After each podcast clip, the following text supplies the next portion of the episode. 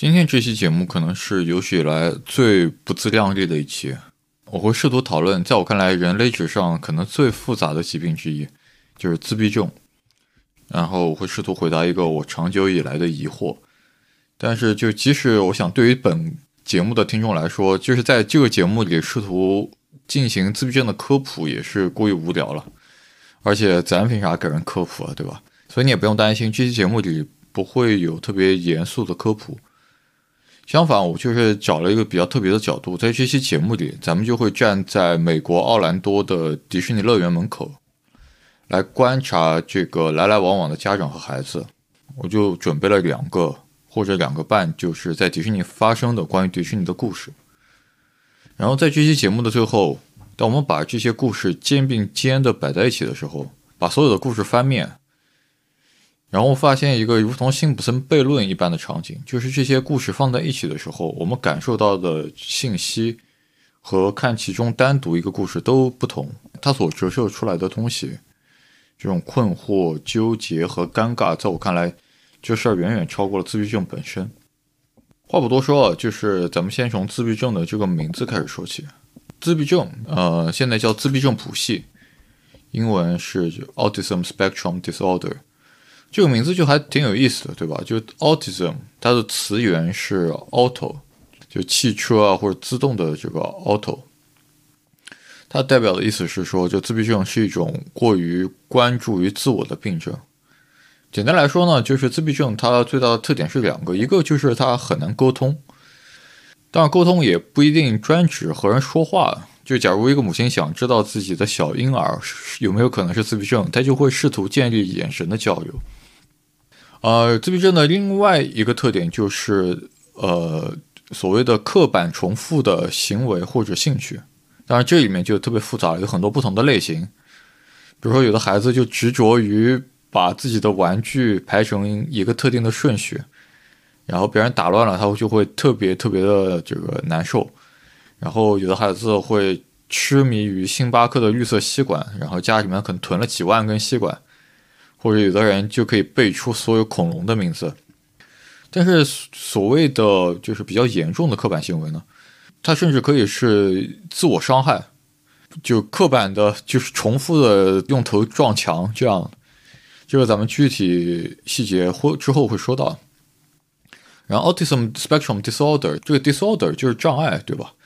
说明就大脑里可能有什么东西是稍微不对劲。问题是自闭症中间的这个 spectrum 是什么意思呢？spectrum 就是光谱，就是阳光折射之后形成的彩虹的这种红、橙、黄、绿、青、蓝、紫的颜色，它是连续的渐变的。这些专家命名的时候给自闭症这种精神疾病加上了 spectrum 这样的修饰，在我看来有点像是弥漫性大 B 细胞淋巴瘤或者什么结节性硬化这样，它是一种这种疾病的病理特征。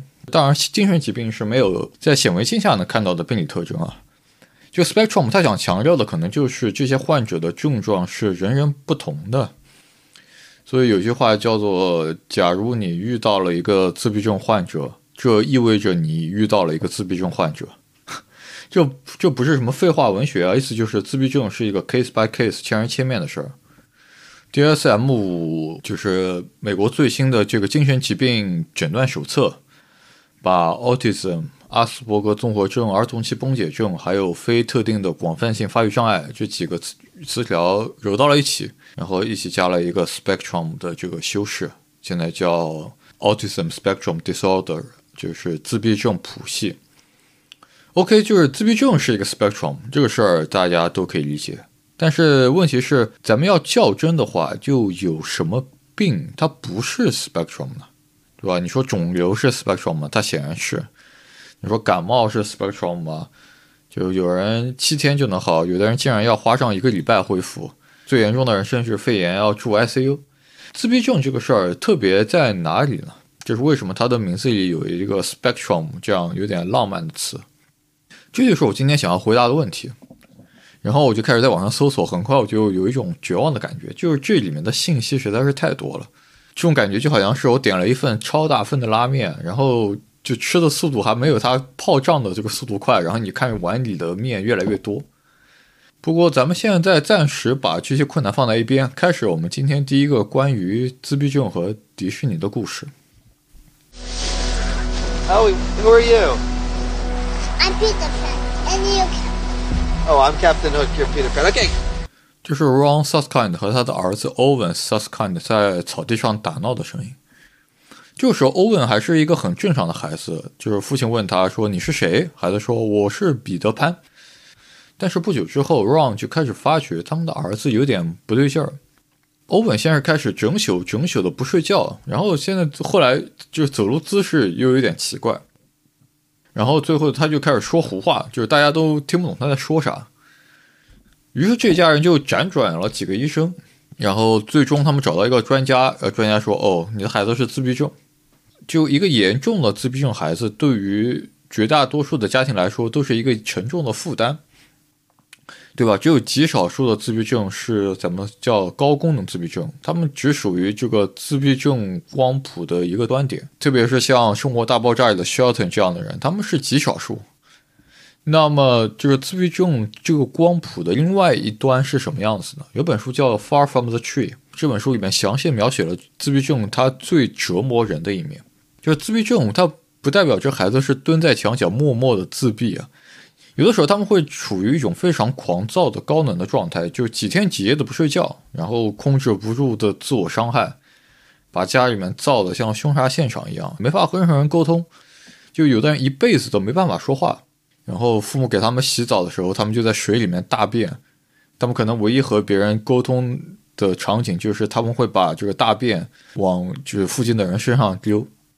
所以最严重的自闭症是这样，整个家庭都非常绝望的，就有很多父母最后就失去希望，就和孩子一起自杀了。这样的报道也是有的。但是欧文他大体上还是比较幸运的。首先，他的父亲 Ron Suskind 是《华尔街日报》的金牌记者，然后拿过普利策奖，所以他的母亲就可以比较安心的辞职在家去照顾他，然后他们也可以获得很好的医疗资源。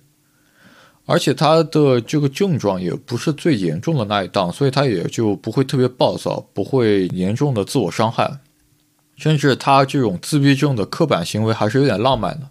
他就喜欢反复的看迪士尼的电影，在他症状严重不能说话的那段时间，他的家人就一遍一遍的陪他看什么小美人鱼、阿拉丁啊、彼得潘这样的迪士尼电影，甚至不是一遍一遍看。他们就是看一小段，然后倒回头把这段再看一遍。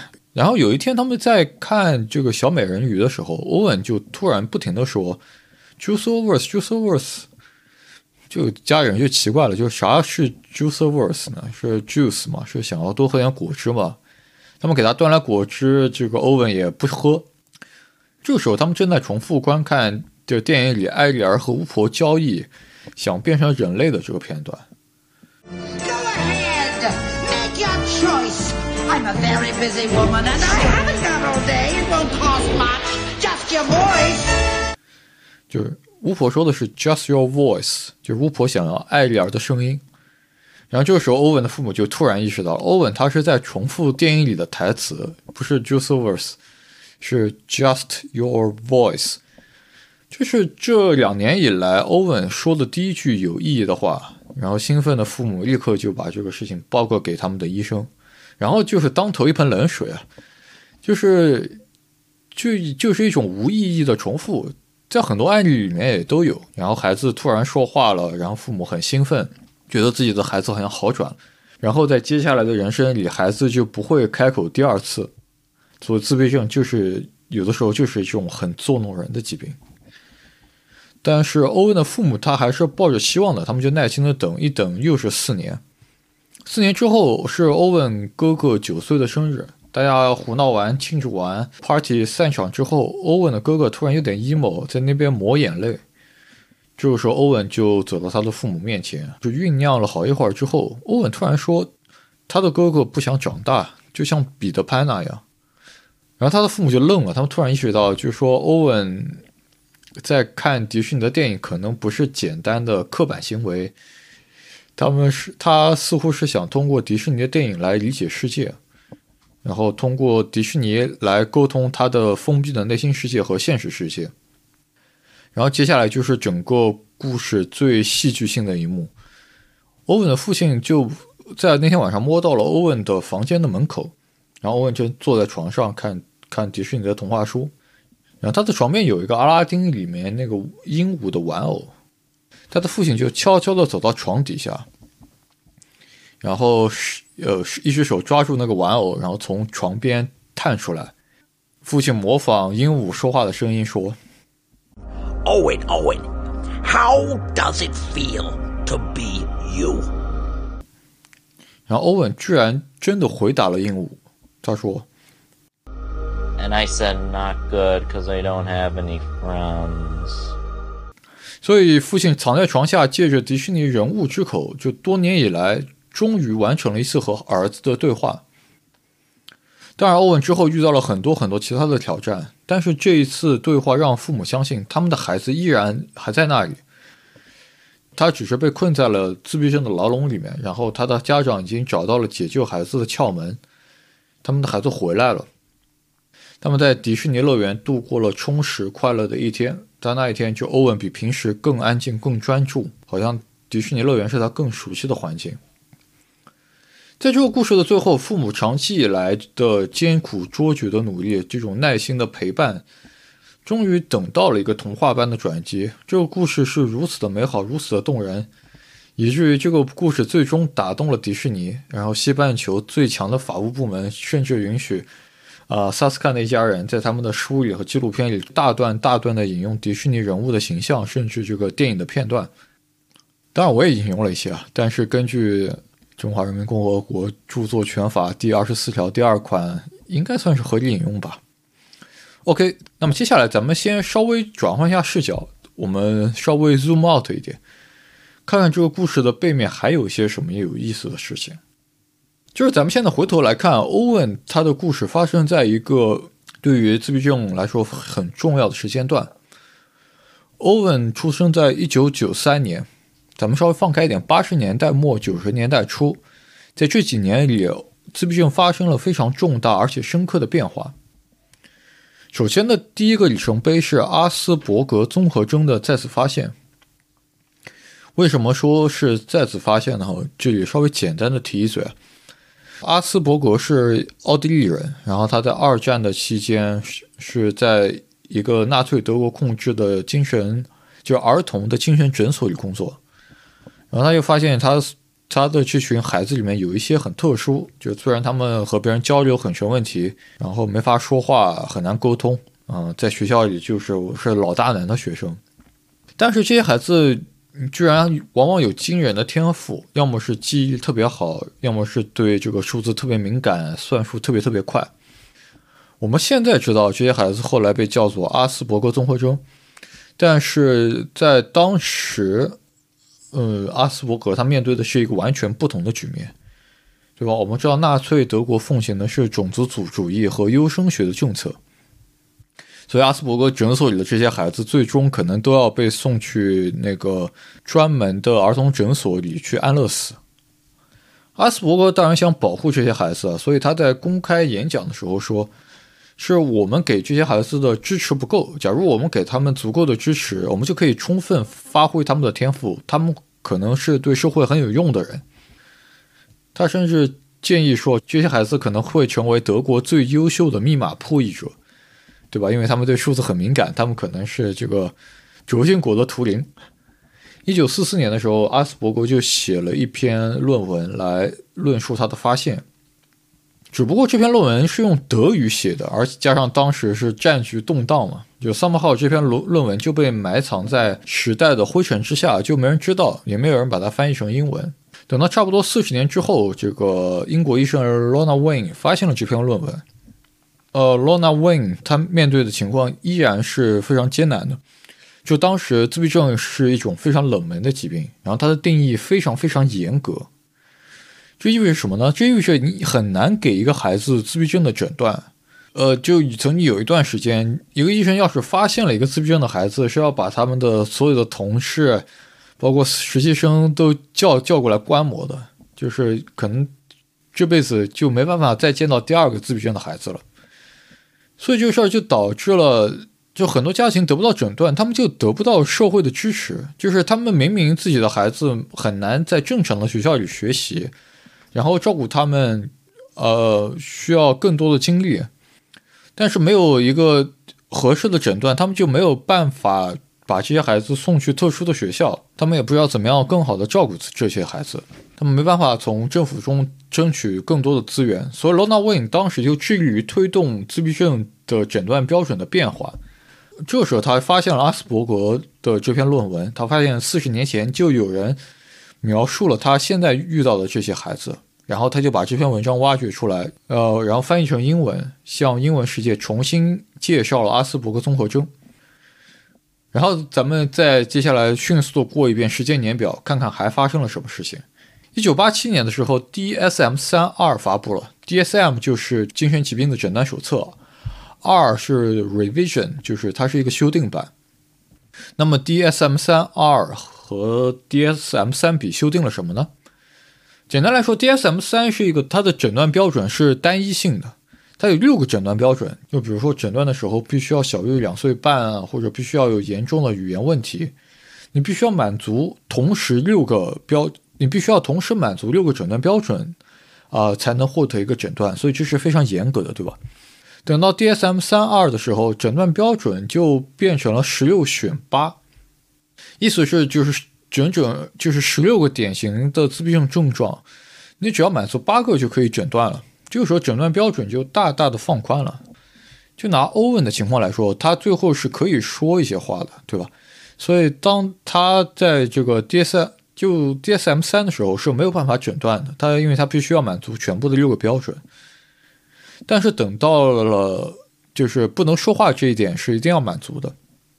但是等到了 DSM 三二的时候，只要他能满足其他的八个典型症状，会不会说话这个事儿就无所谓了。所以从这一刻开始，世界上就出，我们可以说从这一刻开始，这个世界上就出现了可以说话的自闭症孩子。呃，剪辑的时候发现这里。为了容易理解，稍微有点不精确。这里的不会说话，指的就是语言的障碍，不一定指他一个字都不能说。之后我也同理。呃，然后到了一九八九年的时候，ADOS 和 ADI 出现了，它们是一套这个诊断自闭症的量表，是一种比较容易操作的可量化的诊断工具。所以这个时候，一个医生想要诊断自闭症的话，他只需要经过几个小时的专科培训。啊，当然，这个我个人认为这几年来最重要的事情，可能发生在一九八八年。这一年，《雨人》这部电影横扫了奥斯卡，斩获了最佳影片、最佳导演、最佳男主角和最佳原创剧本四项大奖。达斯汀·霍夫曼用他非常精湛的演技，诠释了一个生活没办法自理，但是对数字极度敏感，然后在拉斯维加斯的赌场里大赚特赚，最后被赌场赶出来的自闭症患者。他给所有的美国人上了一课，就是自闭症原来是可以是这个样子的。所以等到最后，呃，一九九四年 DSM 四发布的时候，阿斯伯格综合征最终被正式纳入自闭症的谱系之一，作为自闭症诊断的一个后备选项。所以，诊断标准的变化，一套好用的诊断量表，和一部经典的好莱坞电影，它形成了一场完美风暴。对医学界、政府，包括民众，都开始了解、认识，最后重视自闭症。所以，越来越多的被忽略的孩子被诊断出来，然后越来越多的家庭得到了帮助。呃，罗纳·韦恩就成功的改变了所有人对自闭症的刻板印象，这是属于罗纳·韦恩的伟大胜利，也是属于精神医学的伟大胜利吗？在这里，我想提醒一下大家，当时还发生了另外一件事情。就是人类基因组计划在一九九零年正式开始，还要十多年才能初步完成。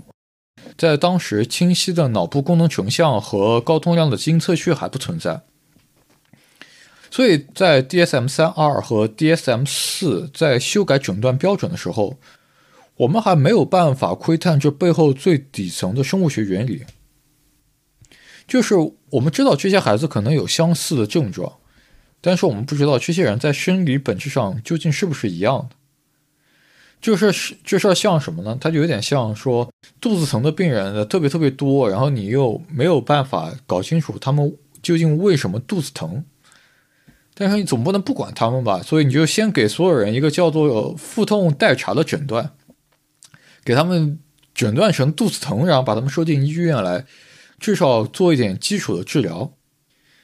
但是这种兼济天下的一个都不放弃的美好愿望，最终让我们为这场胜利付出了一些代价。这场代价是什么呢？我们需要在这个迪士尼乐园里再等待一段时间。这就是今天第二个关于自闭症和迪士尼的故事。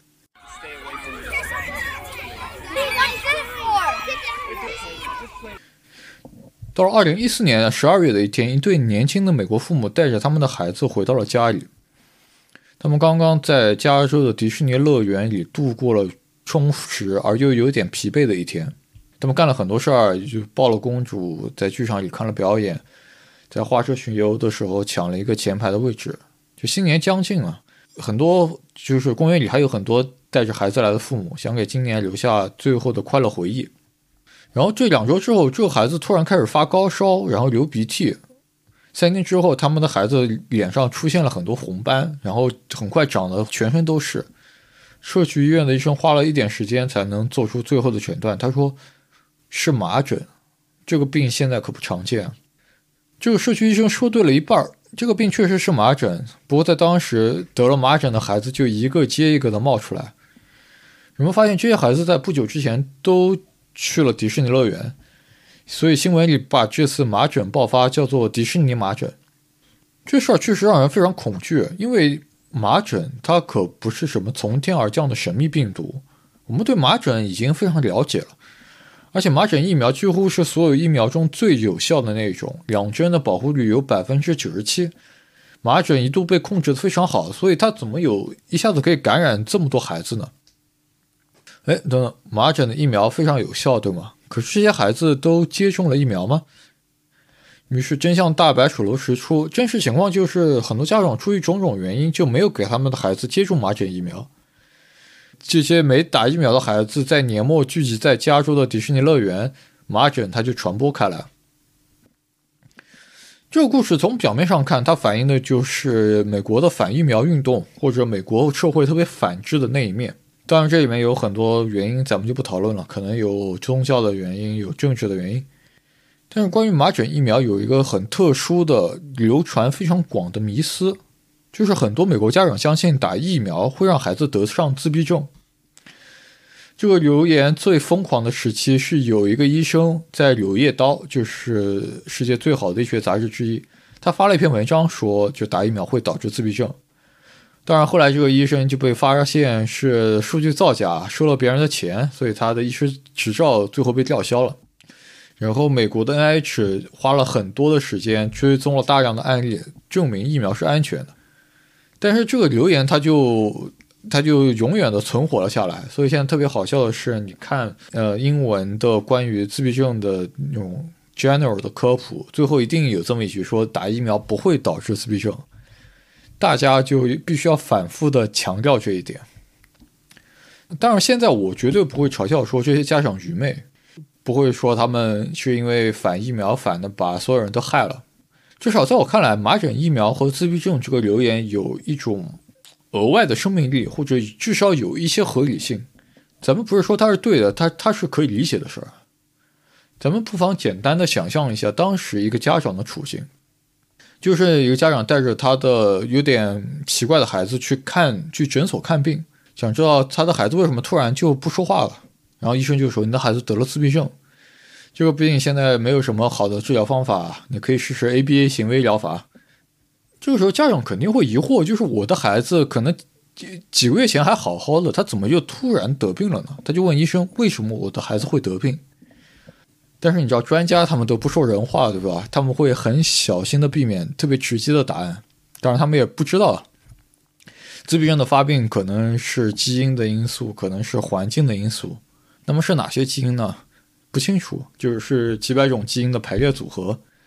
环境因素又是哪些？也不知道。但是它和基因又会相互作用，所以可能导致自闭症的化学品和致病基因的列表似乎每天都在增长。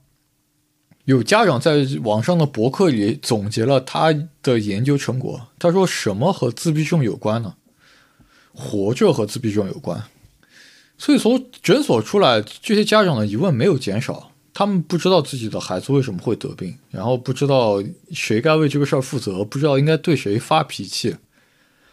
他们甚至不能后悔说：“哎呀，假如我当时干了这个事儿，或者我当时没干这个事儿，我的孩子就不会得病，我就会有一个健康的孩子。”网上就看到中国有家长拍视频说自己孩子得病是因为她怀孕的时候得了感冒，或者他们出生之后一家人出去打工把孩子冷落了，让孩子自闭。当然这都是错的，我相信他们的医生也一定会告诉他们这不是他们的错。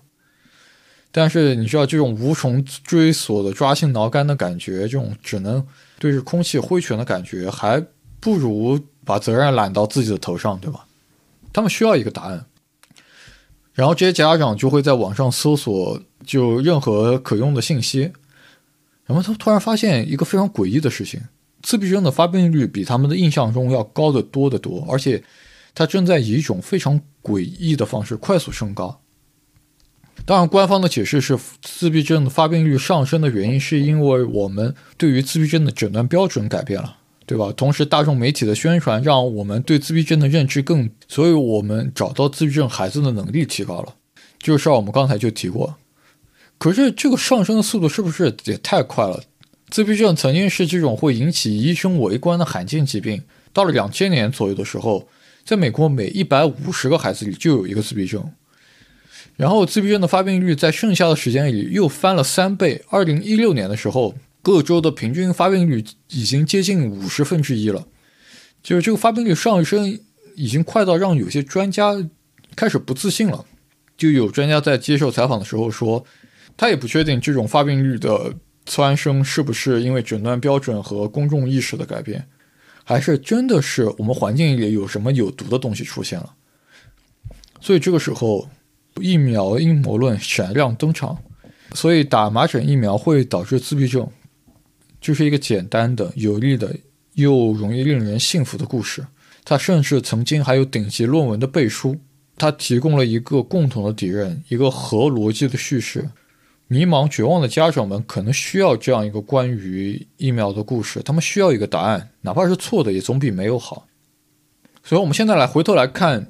一切混乱的根源似乎就是 DSM 三二这段这一版诊断标准。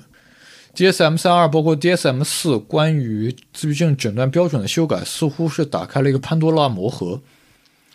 从一九八七年开始，自闭症诊断扩大的这个飞轮就慢慢的开始转起来，开始慢慢的加速。等到这个飞轮真正转起来的时候，就很难把它停下了。咱们不难想象这个过程啊，就是诊断标准的改变导致了病人数量的增加，于是相关的研究经费增加了，然后经费的增加吸引了学者的关注，于是有了更多的相关研究，导致了更广泛的疾病筛查和大众媒体的宣传，这又进一步导致了病人数量的增加，这个循环就转起来了。然后等到这个时候，政府开始提供更多的财政支持。社会创立了更多的特殊教育学校，这个在这个过程里，没有人是有故意的，没有人是恶意的，就每个人都觉得自己做了应该做的事情，但是这个事情慢慢的就开始失控了。我看到一些挺离谱的事情，就比如说，在呃，就是有些州诊断自闭症的权利下放到了给自闭症提供治疗和训练的这些特殊学校。你想想看，这会发生什么，对吧？或者就是有人在统计大范围的自闭症发病率的时候，就统计不过来了，因为太复杂了。我之前说了，自闭症是一个 case by case 的疾病，所以整个问卷里其他的问题都不重要了，它整个问卷会最终会浓缩到一个简单的问题上，呃，就是曾经有没有专业人士告诉过你，你的孩子有自闭症？所以这个时候，就数据的来源就会变得非常可疑。对这个事儿感兴趣的听众，我就推荐另外一本书，叫做《Saving the Normal》，台湾翻译叫做《救救正常人》。这本书的作者是 DSM 四的一个编委，所以这是一个内行人的视角。所以在这个书里，就医生、学者、药企、教育机构，甚至是病人本身。都有意无意地参与到了精神疾病的过度诊断之中。当然不是说人人都是心怀鬼胎的，想要扩大这个疾病的诊断，但是这里面可能没有人有动力去特别严格的限制诊断的扩张和泛滥，所以就在不知道该不该做出诊断这种模棱两可的时候，假如所有人都不自觉的倾向于做出诊断一点点。这个时候，精神疾病的过度诊断就成了一个自我强化、自我实现的预言。呃，save the normal 叫做救救正常人，对吧？这在我看来是一个双关。它在书里就是一种呼吁，就你别老是给正常人扣上一个精神疾病诊断的帽子。就很多事情，它可能就不算是疾病，它就是一个正常人的表现。同时，saving the normal 在我看来，可能也是在描述美国精神医学学会正在做做的事情。通过构建一个模糊的、宽泛的诊断标准，向正常人提供诊断和后续的治疗。呃，当然啊，精神疾病的泛化和虚假的流行，然后百忧解利他林和 therapy 这些事儿在美国被滥用，或者是我们怎么样用精神疾病的诊断来掩饰社会真正的问题，就比如说用神经性厌食症或者躯体变形障碍这些诊断来掩饰。就是社会对于呃身材的病态的追求，这一切就是另外一个复杂的故事了。呃，咱们在这期节目里就不讨论了。具体到自闭症，我当然不是说自闭症它是一个医药工业复合体所生造出来的概念，这些事它是自然而然的生长出来的，它是从一个非常美好的愿望里生长出来的。这个愿望就是我们不放弃任何一个孩子。然后我们要给所有的家庭足够的支持。后来我们可以顺带捎带手的探究一下人人性的本质，然后展示一下人类的多样性。但最终这个事在我看来就失控了，就通往地狱的道路是由善意铺就的。这个诊断扩大到一定的程度的时候，这个疾病变得如此流行的时候，五十分之一的孩子有自闭症。我们就不可避免的扩大涵盖了非常非常多不同的病人，它造成的是整个病人的整个群体的异质性，就 heterogeneity，就是这波人和那波人，就原来的这波人和新诊断的这波人，就还是一样的人吗？就好像你把全世界所有的肚子疼的人都搜集起来，然后想要寻找一个叫做肚子疼的原因。这个时候，你的诊断，你你的研究应该怎么样开展？怎么去下手呢？对吧？我们在扩大自闭症诊断的这个时间节点，我们还远远没有能力去寻找到它的生物学本质，对吧？去年我甚至还看到一整个论文集在讨论，说自闭症究竟是不是一个 biological entity，它是不是一个生物学实体，像肿瘤或者病毒那样真正存在的东西，还是它只是一种？概念的集合呢？说实话，假如我们二零二三年还在讨论这个问题的话，自闭症显然就不是一个生物学实体。自闭症它不对应某一种特定的基因突变，然后没有像细菌或者病毒这样的单一病因，也很难找到像肿瘤这样明确的生理结构的改变。在过去的十年里，自闭症的发病率翻了三倍。寻找自闭症特征的研究数量翻了八倍。与此同时，在所有的这些研究里，自闭症组和正常对照组这两个人群之间的组间差异平均减小了百分之八十。就是这些指标，包括认知能力、脑电图，甚至大脑的体积，就所有的在所有的这些指标里，所谓的自闭症患者和所谓的正常人就越来越接近了。这个时候，显然病人的群体就变得无比无比的复杂。到了这个时候，你就不可能找到任何单一的病因了。所有试图寻找自闭症诊断标志物或者划分临床亚型的尝试，全部都失败了。等到这个时候，我们聚焦的点已经不是在寻找答案了，而是我们要试图把这个谜题的谜面读懂。当然。就是哪怕这个谜面我们仍然读得一知半解，我们还是可以装模作样的给出一个答案。我在这里稍微暴论一下，这个答案就是 spectrum，就是光谱，就是 diversity，就是多样性。接下来我们回到加州的迪士尼乐园，看看迪士尼的法务部又遇到了什么麻烦？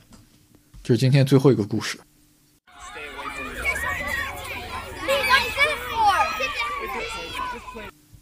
迪士尼的法务部门这几年正在处理很多来自于自闭症家庭的诉讼啊，原因就是说他们觉得最新的迪士尼的残疾政策是歧视性的。迪士尼原来的政策就是残疾人和他们的监护人、照顾他们的人就可以不用排队，到了一个项目的门口，他们就放你进去，你就去玩。当然，后来这个事情就被人玩坏了，就很多人就去雇残疾人和他们一起去去玩，他们就不用排队了，对吧？就是比你花钱买快速通行证可能划算一点，所以迪士尼就不得不改变策略。现在的策略策略就是你在门口项目的门口要登记一个时间，然后你回来在这个规定的时间里回来，你就可以进去玩。意思就是说你等还是要等，等待的时间是不变的，你只是不用在原地排队了。所以这些自闭症的人或者他们的家属就觉得不公平，觉得这个事儿是歧视。意思就是说，就表面上大家等待的时间是一样的，但是自闭症的孩子可能耐心更差吧，所以他们的主观体验是更差的。所以对他们来说，更公平的做法是你应该缩短这些孩子等待的时间，让他他们的主观体验和正常人是一样的。所以这就是一个我们现在遇到典型的呃 equality 和 equity 的这个词义辨析，就什么是公平，什么是正义。这里面的是非咱们就先不说了，让我感觉很有意思的事儿是什么呢？就是这几年来，这这些年以来，我们就越来越关注于自闭症患者的主观感受了。我当然不是说这个事儿不对了，但是你想想看，想要表达一个主观的感受，它需要的是一个基本的语言能力和基础的智商，对吗？所以，就像我们刚才提到的，随着自闭症的诊断越来越宽泛，这里面可以表达主观感受的人就越来越多了。于是，我们在网上看到了越来越多的来自于自闭症患者的主观的声音、第一手的信息。然后，所有的这些想法，来自他们的想法，最终和身份政治的崛起形成了某种巧合的共振。所以，对一些人来说，自闭症它就不再是一种疾病了，而是一种身份，是一种 identity。这就是呃我们现在看到的 neurodiversity 的这个运动，神经多样性。这个事现在发展到了一个什么情况呢？我就再举两个例子，就是去年的时候，自闭症领域的大佬们在《柳叶刀》发布了一篇，就是怎么说纲领纲要的文章，你可以理解成自闭症的下一个五年计划。讨论一下接下来要干什么，研究的重点应该是什么样？这些人很快就受到了一些反对。那么反对的，受到反对的第一个理由就是这份报告里面使用了 “profound autism” 这个词，“profound” 就是显著的、深度的自闭症，指的是那些要需要二十四小时照顾的人。但是这个词在一些人看来就不是那么好听，他们就说你们这些专家没必要把这个疾病描述的非常惨。你们在妖魔化或者污名化这个疾病，然后让我们在日常生活中受到了额外的歧视。这些人不推荐使用的词还包括残疾、缺陷、风险，甚至预防，对吧？所以我就看到有研究人员写文章抱怨说，他们现在投稿的时候遇到了非常严重的语言审查。你要很小心的不把自闭症描述成一种疾病。这也是就是这个五年计划收到反对的第二个理由，就是说你们这个你们这些 neurotypical 的人太关注于 neurodiversity 的人士的生理还原了。你们你们老是想要找一个所谓的治疗，可是你怎么能治治疗一个不是病的东西呢？对吧？每个自闭症患者都是人类的一部分，它体现的是 diversity。你说马斯克需要治疗吗？我们需要的是理解、尊重和社会支持。现在欧文的故事出现在大众媒体的话，我觉得他的父亲肯定也要挨骂，因为欧文的父亲说自闭症是牢笼，他被自闭症绑架了，然后他在解救他的孩子，所以他就会被最激进的这些 neurodiversity 的人说成什么自我仇恨者、能力主义者或者叫治疗主义者。当然，这些 neurodiversity 的这些人也受到了一些反驳啊，就有人批评他们说你们。把自闭症当成了一种流行。怎么说呢？就是病耻感的反面叫什么病娇嘛？好像也不是啊，就你懂我意思。就是你们把这个自闭症看得太过于轻飘了。我甚至就是不止一次的看到有人在他的社交媒体的签名栏里写什么 MBA 逗号 INTP 逗号 ASD，对吧？就上一个把 ASD 写在自己社交媒体签名栏的人是谁呢？是这个格雷塔·通贝里啊，就是这个 How dare you！那个愤怒的瑞典环保少女。然后，呃，通贝里她现在的推特签名就是 Autistic Climate Justice Activist，就是自闭症的环保正义使者。然后，甚至有人发论文说，通贝里出现在媒体的那段时间，阿斯伯格综合症的搜索量提高了百分之二百五十四，对吧？所以这个事儿也就招来了一些批评。所以显而易见的是，美在美国正在发生一场关于自闭症的战争。像格雷塔这样的自闭症的呃 activist，觉得自闭症不是一种疾病，而是一种差异，一种身份。就 ASD 的这个 D，它不是 disorder，它只是 difference。他们甚至把它有时候看成一种身份，一种天赋，反对这些妖魔化或者污名化自闭症的人。而另外一群人就迫切的希望把这些症状轻微的这些阿斯伯格综合症的人切割出去，希望自闭症的定义只属于那些症状严重的、急需帮助的人。就是这场战争争夺的，它不仅仅是像弗朗西斯·福山说的那样所谓的这个尊重和身份认同，他们在争夺的其实是更加实际的东西，他们在争夺这个社会中的服务资源。在争夺来自于政府的财政拨款和这些拨款的应用，对吧？症状症状轻的人说：“我们不需要治疗，我们需要的是社会支持。”而症状重的人则希望政府把钱花在寻找解药之上。但这里面没有一方是错误的，我只是说他们他们只是在争取自己的权益，对吗？问题就是在于随着这个自闭症研究的进展和诊断标准的改变。这个自闭症的 spectrum 已经过于的宽泛了，我们似乎正在处于一场关于自闭症的景观失忆之中，对吧？你想想看，自闭症的公众形象正在发生怎样的改变？等我们回过神来的时候，自闭症的代表人物从欧文这样的问题儿童，到达斯汀·霍夫曼或者 Shelton 这样的怪异天才，然后到格雷塔这样的，我不知道怎么概括了，就是特别固执的人。等到这些人。都被纳入到自闭症的光谱之中的时候，这样这样的矛盾就是不可避免的。我在这节目里绝对不是说那些症状不那么重的人是在无病呻吟，不是在否认他们的痛苦。他们格雷塔的成长过程中也一定遇到了许多许多的挑战，但是我们在一个还没有完全准备好的情况下，盲目的扩大了自闭症的诊断。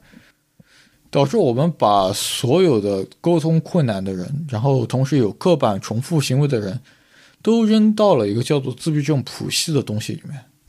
尽管可能这群人的生物学本质有着巨大的差异，就我们就直观的感受一下，格雷塔对于环保问题的执着，和一个孩子和一个不会说话的孩子撞墙撞到头破血流的执着是一样的吗？所以这里面有着巨大的妥协和巨大的混乱。二零二零年的时候，有一个人发了一篇文章，说他们发现自闭有语言能力的自闭症和没有语言能力的自闭症在遗传性上是不同的。你感受到这里面讽刺了吗？就是还记得为什么会有有语言能力的自闭症患者吗？是一九八七年和一九九四年，我们改变了他的诊断标准。就是那个时候还没有先进的测序和什么生物信息学的技术，而我们就已经扩大了诊断标准。就是把牛奶和咖啡倒在了一个杯子里，然后公共媒体把它们搅成了搅 搅成了一杯奶咖，花了二十多年的时间，我们在试图把咖啡从奶咖里提取出来。所以有的时候我就会想，在这么多年之后，我们真的取得进步了吗？我们离自闭症的本质更接近了吗？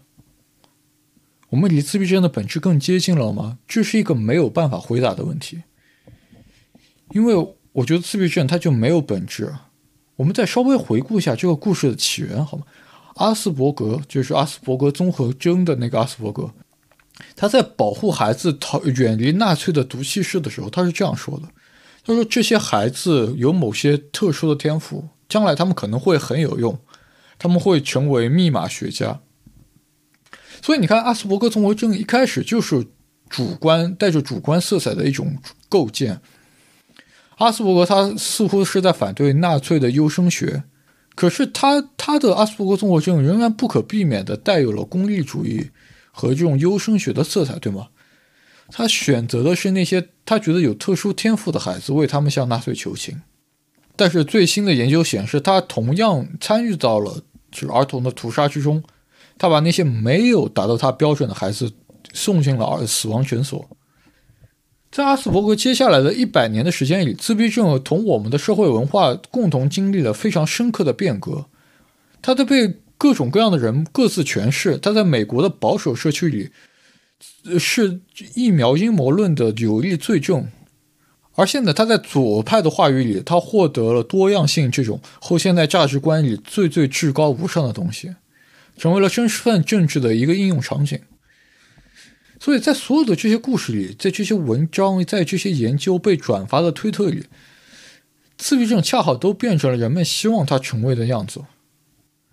柏拉图说：“Carving nature at its joints。”当我们在研究自然的时候，我们当然希望是像庖丁解牛一般，在关节的地方做精确的切割。然而，现在这种精确的分割已经变得不切实际了。随着诊断标准的不断变化，可供下刀的关节已经不存在了。陈旧的、过时的二元的诊断标准已经被挫骨扬灰，自闭症被搅拌成了一根巨大的脆骨肠。这个时候，每个人都可以把自闭症切割成自己想要的形状。在这期节目的最后，我想用一个特别简单的问题来做总结啊。这个问题是什么是树？什么是 trees？就是杏树、李树、桃树。这乍一听是一个很简单的问题，对吗？就树是一种植物，它底下有个树根，上面有一个又粗又直的树干，然后树干上分叉成树枝，树枝上有树叶。那么银杏树是树吗？就是是是，这个世界上百分之九十九的植物是被子植物，就是被子植物，它们的种子是被果实包裹住的，然后它们会开花结果。但是银杏树不是，银杏树是裸子植物。它的种子是裸露的。银杏树就被子植物和裸子植物的分家，在进化上的分叉是发生在恐龙时代。就我们说界门纲目科属种，对吧？银杏树它是银杏门、银杏纲、银杏目、银杏科、银杏属下的唯一一种植物，它所有的亲戚在进化的过程中全部都灭绝了。所以我们说桃树和银杏树之间的亲缘关系要远远大于桃树和。路边的随便一种什么野花，银杏树就是这样一种特殊的植物。可是因为它有树根有树干，所以它也成了一种树。可是真正让银杏树和其他其他树区分开来的不是这些东西，是它的种子。我们在自闭症中遇到的就是这样一个情况：我们把所有不善交流的、兴趣单一的孩子。都扔到了一个叫做自闭症的篮子里。沟通障碍和刻板行为是自闭症的树根和树干，可是自闭症的果实和种子在哪里呢？就究竟是什么把自闭症一种自闭症和另一种自闭症区分开来呢？不知道。所以这就是人性，人性它复杂到我们可以找到一个特殊的角度，把自闭症、阿斯伯格综合症、儿童期崩解症和非特定的广泛性发育障碍，听听这个名字。把这些东西扔到同一个叫做自闭症的光谱之下，我们把不善交际的科学家和在浴缸里面大便的孩子诊断为同样一种疾病。这在我看来，这里面有一种回避，他回避了真正困难的问题，他回避了我们找不到问题答案的那种尴尬。它就像是我们从口袋里掏出一团纠缠的手机线，我们想要把它理顺实在是太难，我们就抓着两头把它收紧。这就好像是我们把病毒感染、维生素缺乏和薯片太硬把嘴里划了一个口子这些问题，都塞进一个叫做上火的光谱里。这究竟对我们解决问题有多大的帮助呢？我不知道。但是它已经不可避免地导致了困惑、矛盾和踌躇不前。但是幸运的是，作为回报，我们得到了一次短暂的喘息，我们得到了一个 spectrum 和多样性这样漂亮的故事。这同样是一个简单有力又容易令人信服的故事，有着顶级论文的支持。当然，我不否认这个故事最终可能是一个好结局，因为当我们通过 spectrum 的理论囊括进更多孩子的时候，这意味着我们可以给更多的孩子提供帮助，提供公共服务，然后给他们更多的独立发展的机会。但是，我想提醒一下大家。在这个故事里，有人被忽略了，他们是那些症状最严重的孩子。他们没有办法说话，没有自己的社交媒体账户，从来不出现在电影荧幕和新闻报道之中，没有办法参加为了社交障碍患者精心准备的社交活动。那些着急发论文的研究生们在选择研究对象的时候，会有意的忽略这些不能配合的孩子。我们甚至可能已经找到了预防或者治疗自闭症的方法，但是因为这些病人的混杂程度实在是太高了，所以这些药物的疗效被巨大的噪音遮蔽了。而假如自闭症的多样性继续扩张，他们甚至等不到下一个机会。于是，在霓虹灯组成的彩虹之下，一位母亲在网上写道。我的孩子被藏进了更深处的阴影之中。好，这就是这一期的节目了。呃，当然，你可能发现这在这期节目里，我很主观的只展示了这个故事的一面。当然是因为这个故事光彩的另外一面在大众媒体上非常多。你有，如果你有任何的想法或者意见，欢迎你在评论区留言或者转发订阅这期节目。如果你听到了这里，感谢你的时间。